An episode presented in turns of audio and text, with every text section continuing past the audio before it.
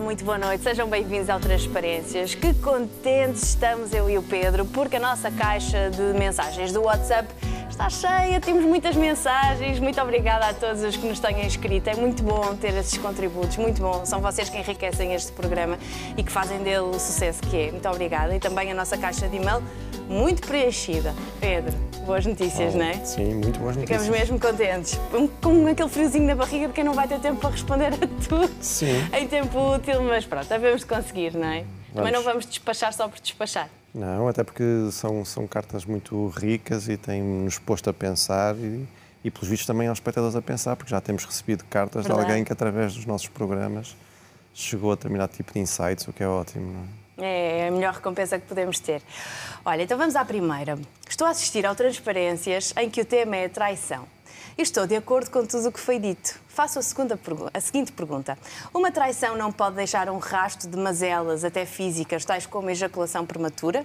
A mim acontece-me pouco depois da penetração ser feita. Basta um minuto de vai e vem no canal vaginal e fico sem controle. Tento manter o ritmo por mais um tempo, até que ela tenha o orgasmo, ou não fique tipo, não eras tão rápido aos 30. Será isto resultado de uma traição por parte dela há 6 anos com um homem mais velho, 20 anos? No momento ela tinha 43. Hoje eu sou um homem com 58 38 anos. Sempre tive medo de não poder terminar e, afinal, tornei-me campeão dos 100 metros. Nota, já me responderam a uma questão em tempos.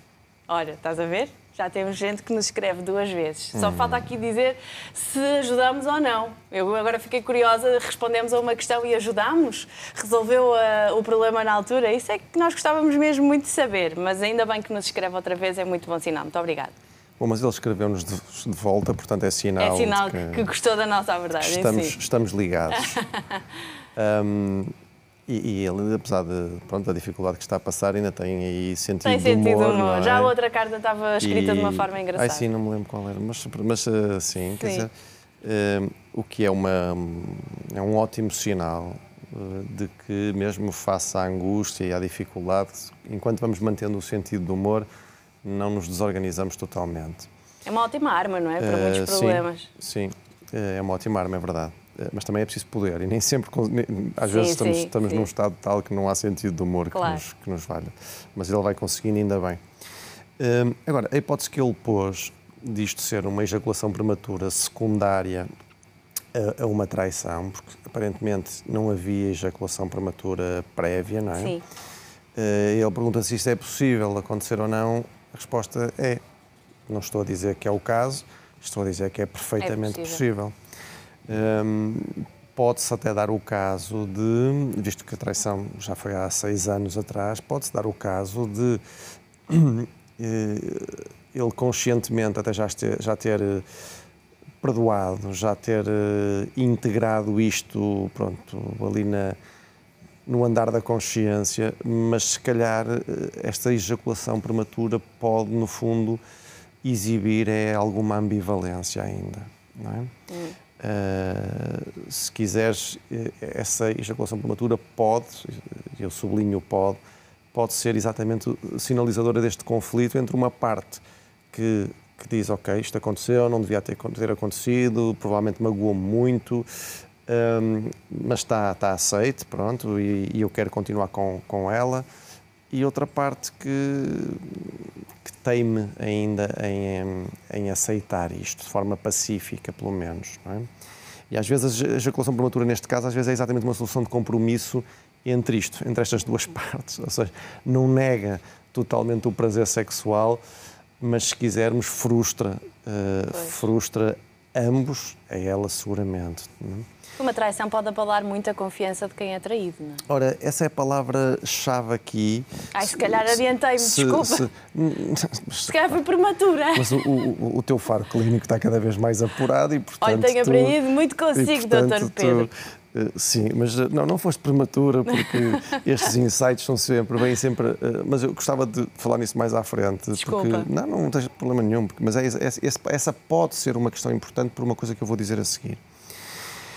Mas ainda nisto, era importante que ele percebesse, antes de se preocupar com a questão sexual, é se apercebesse se este luto, digamos assim, pelo. se este processo de aceitação está resolvido, está feito, se há algum tipo de hostilidade face à mulher, que ainda pode aparecer aqui ou acolá. Por exemplo, nós perguntamos, olha, às vezes há imagens intrusivas acerca da traição, uhum. pode haver, a pessoa está bem e de repente seja um pensamento uh, que, que, sobre algo que, uma discussão que tiveram, algo que ela lhe terá dito, a maior parte das vezes sobre fantasias, não é? E, e normalmente quando as pessoas estão magoadas ou inseguras, a fantasia é sempre que a outra pessoa se estaria a divertir imenso e que se calhar o outro até estaria eh, mais qualidades. Portanto, era muito importante perceber se isto lhe aparece ou não, às vezes em sonhos, às vezes aparece em sonhos também. Mas tu repara, nesse programa que o espectador refere, eh, nós alertámos na altura que a pessoa que é traída, eh, quer dizer, é no fundo, é aberta uma ferida, digamos assim, no seu no âmago da autoestima, quer dizer, em que podem surgir coisas mais depressivas da linha da comparação, o que é que o outro tem que eu não tenho, porque é que ela escolheu a ele em detrimento de mim. Podem surgir, surge esta ambivalência de que falávamos, este, eh, a pessoa está ali numa saia justa entre o desejo de agredir e de se vingar na mesma moeda, e se calhar na mesma moeda, mas com juros acrescidos. e ao mesmo tempo refriar isto porque eu não quero perder a relação e quero que a Sim. relação ultrapasse isto. Um... Na questão da autoestima, a idade da pessoa com quem se foi traída é relevante. Sabes porquê que pergunto Pode isto? Ser. Porque normalmente as pessoas, quando dizem fui traído ou fui traída, eh, têm o cuidado de dizer a idade da pessoa com Sim. quem foram traídos. Com um homem de 30 ou com um homem de 40, mais velho ou mais novo. Isto parece ser um Sim. fator importante para aquela pessoa. Isto provoca Sim. feridas maiores ou menores? Pode, pode provocar. Repara, eh, pode provocar isso normalmente é utilizado por, por isto que eu tinha dito antes, porque se vai à procura de um sentido para a coisa. Quer dizer, o, o, que, é, o que é que esta pessoa foi ah. buscar fora que não tem dentro, não é? Okay. Será que foi a diferença de idade? Alguém muito mais velho, mas será que eu sou demasiado imaturo? Será que eu sexualmente sou demasiado imaturo também e foi à procura Sim. de alguém mais maduro? Se é ao contrário, foi à procura da jovialidade que eu já não lhe consigo dar. Um, portanto, vai-se muito à procura deste sentido de para que é que se vai buscar fora uhum. o que não se tem. Agora, grande parte das vezes isso até pode, pode ser um dado que corresponde à realidade, outras vezes não, tem a ver com, com inseguranças pessoais. Quer dizer, a outra pessoa escolheu aquela pessoa porque se apaixonou por ela ou, ou apenas se sentiu atraída por ela, uhum. não estava minimamente preocupada com a idade dela, mas o traído pode ficar agarrado a essa questão. Mas dizíamos também que às vezes pode haver até uma certa culpabilidade no traído, uhum. não é?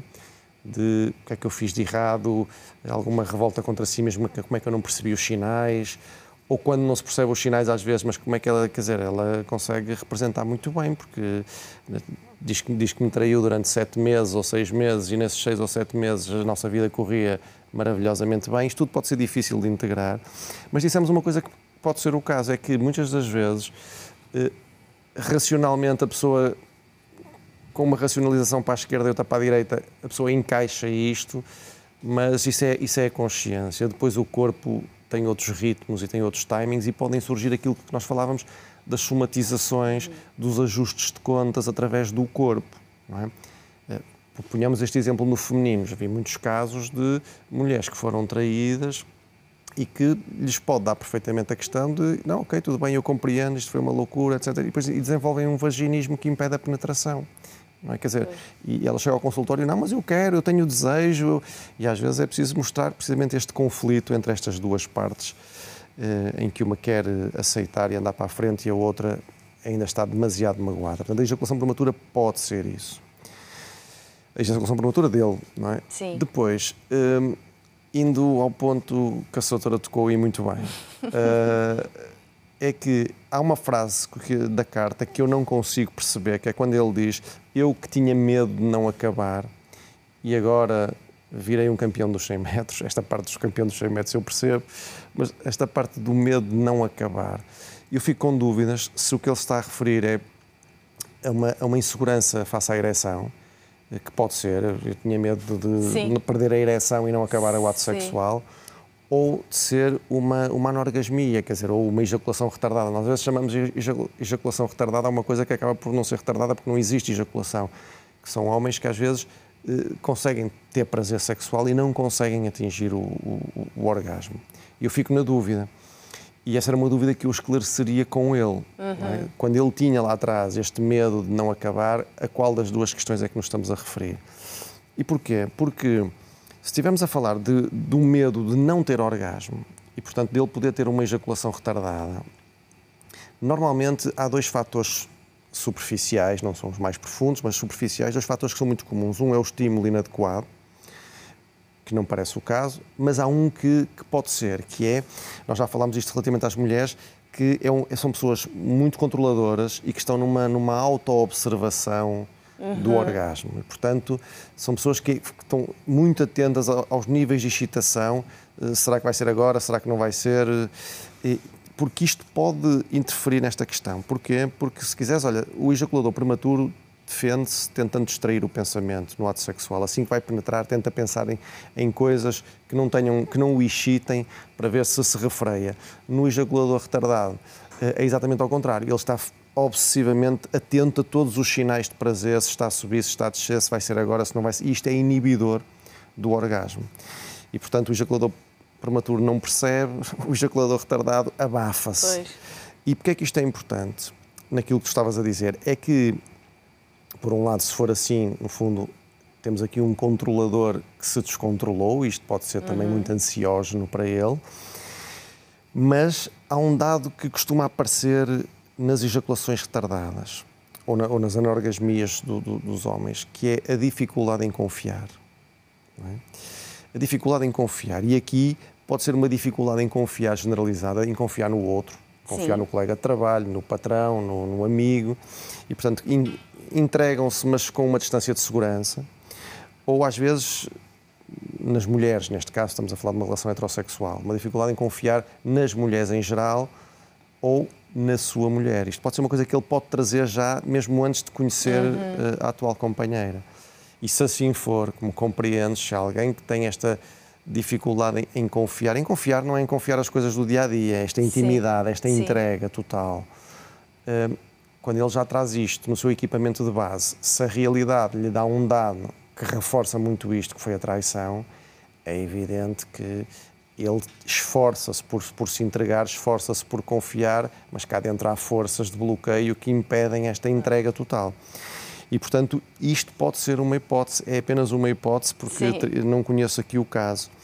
Uh, mas uh, o que significa que para este espectador mantenha o sentido do humor, porque, porque isso é um ótimo sinal, isto ele terá que resolver isto e resolve isto, não é? Agora a dúvida é saber. Essa é boa notícia, não é? Quase todos os casos de ejaculação prematura têm solução e não é tão difícil às vezes quanto se pensa. Sim, mas aqui, aqui a única dúvida é exatamente isto. A única dúvida é, falando com ele, perceber onde é que deve ser posto o foco nesta pois. altura. Se é na terapia sexual pura e dura, que nós já falámos aqui, uhum. aqueles exercícios, as técnicas de relaxamento, eventualmente se for preciso ajuda medicamentosa, uhum. ou se o foco deve estar é na, na, na, reparação narcísica, digamos assim, isto é, na, na reparação da autoestima, na, aceitação de, do. Que é bem possível que tenha ficado fragilizado. Na aceitação do dano, sim. E, e, é natural. Sim. E é natural que assim seja, porque estas coisas, como nós também dissemos nesse programa, estas coisas não se apagam, é? elas cicatrizam-se, elas digerem-se, que é uma coisa diferente, mas às vezes digerem-se a velocidades distintas claro. entre a razão e depois as coisas mais viscerais e a... Na melhor das hipóteses, aprende-se a lidar com, não é? Sim, sim. Porque apagar.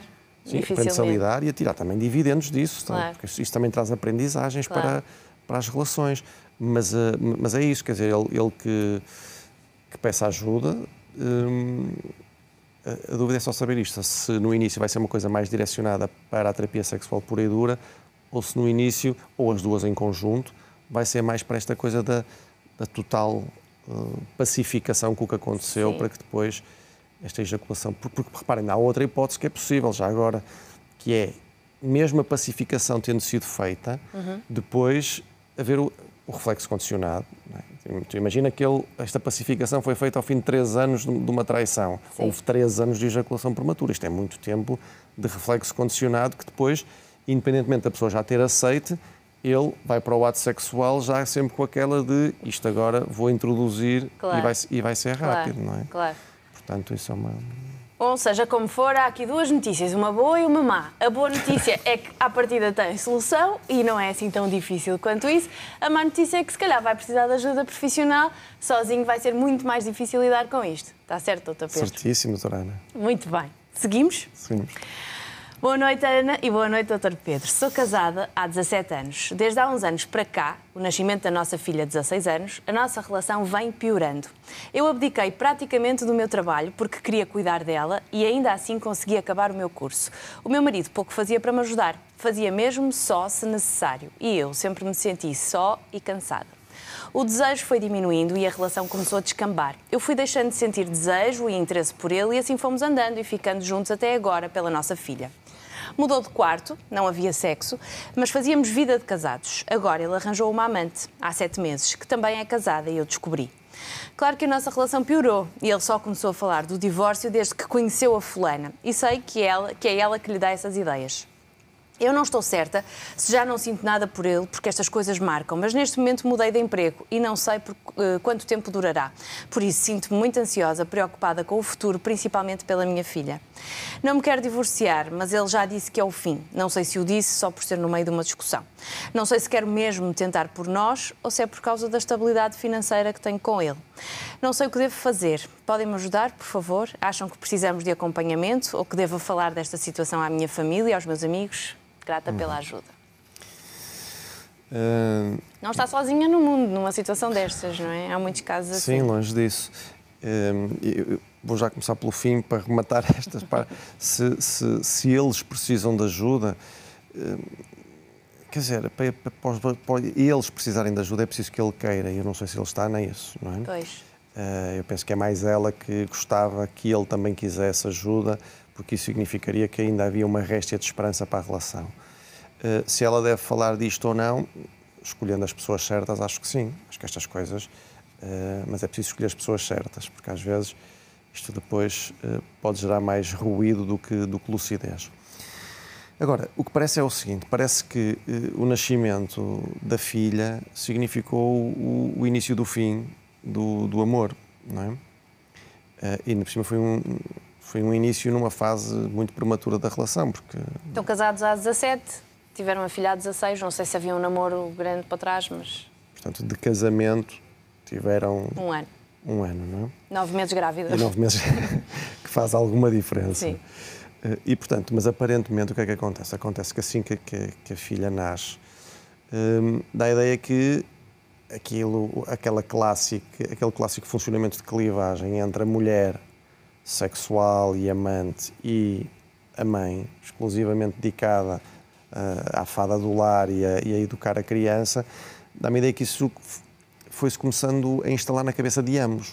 É? E ela diz-nos aí coisas que são, para aquilo que é o erotismo, são, são, são corrosivas, não é? Que é alguém sentir-se desamparado em casa, sentir-se sozinha, sentir-se cansada, uh, com alguém que não ajuda em rigorosamente nada e só a palavra ajudar já está errada. Porque aquilo, Ainda bem que, que foste parte, lá muito rápido, senão parte, ia eu. eu. comecei a perceber que estavas a, a ficar inquieta, já, já com os é? pelos em pé e eu, portanto, antecipei. E, e, portanto, só a palavra ajudar já é, já é errado, porque a partir do princípio aquilo são funções da mãe ou da mulher. Um, já agora a palavra certa é partilhar. Partilhar. E, portanto... e portanto. Porque eu sei que isto é uma dificuldade para muitas cabecinhas. Desculpa. Bom, e portanto isso depois gera eh, nela seguramente um, um, ressentimento, não é? Um ressentimento esse que, que, como eu dizia, é corrosivo, quer dizer, porque isso vai inibindo qualquer eh, hipótese de desejo sexual, pelo contrário, pode até promover um desejo de castigo sexual e de abstinência e de castigo pela abstinência, porque como dizia a doutora Ana Guedes, e muito bem, quer dizer, quando, casar, o, quando o marido partilha, aprendia bem, não aprendi? Aprendeste lindamente. Quando o marido partilha todas as tarefas domésticas, educativas, etc., isto pode ser um excelente afrodisíaco para a relação. Não partilhando, aquele que se abstém de fazer isto está a deserotizar a relação na cabeça do outro. Acho que a primeira vez que tu disseste isso neste programa eu pus a frase em loop. Isso é verdade.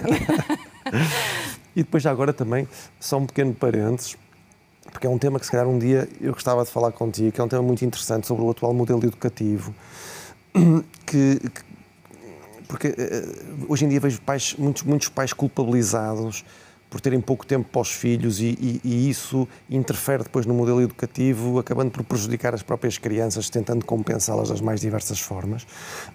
Quando ela diz isso, não é de, de se dedicar quase que a tempo inteiro à filha, e é bom lembrar que mais tempo de mãe não significa melhor mãe, não é? Sim. E portanto, a questão dela ter medo de ficar sozinha, eu francamente não penso que esteja aí, porque eles já estão separados debaixo do mesmo teto.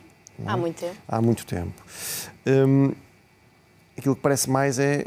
A questão que, financeira. É, a dependência financeira e o comodismo. O comodismo uhum. de estar com um, um status quo deserotizado, mas confortável. E atenção, isto, casais que optem por isto, isto é perfeitamente legítimo, não é?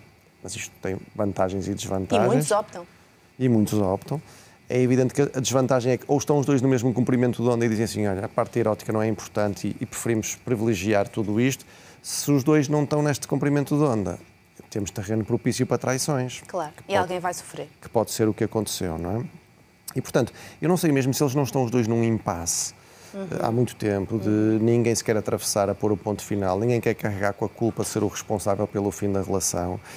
E, e portanto, vai-se adiando isto e é bom lembrar que decidir, não decidir nada é uma decisão como outra qualquer.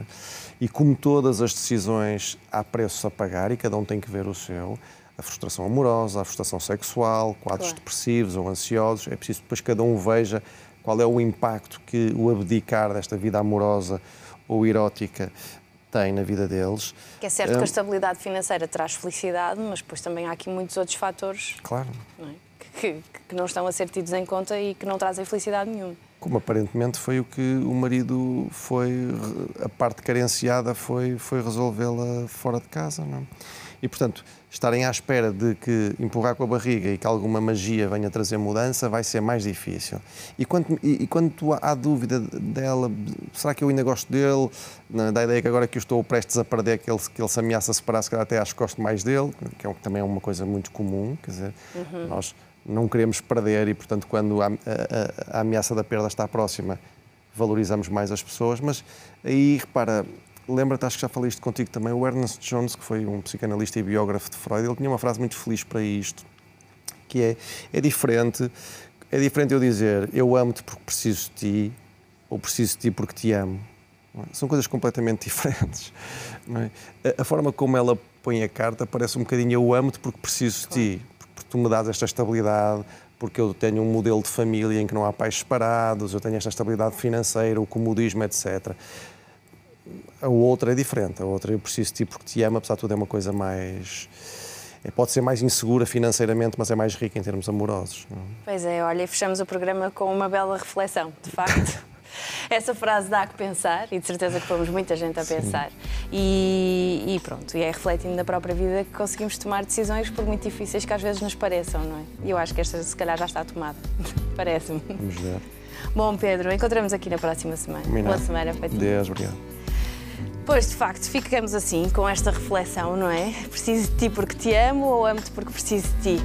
É uma reflexão que se calhar ajuda muita gente, se pensarmos eh, nela a sério. Encontramos aqui na próxima semana para mais uma conversa com total transparência. Aguardamos as vossas cartas, ou por WhatsApp ou por e-mail. Até à próxima semana.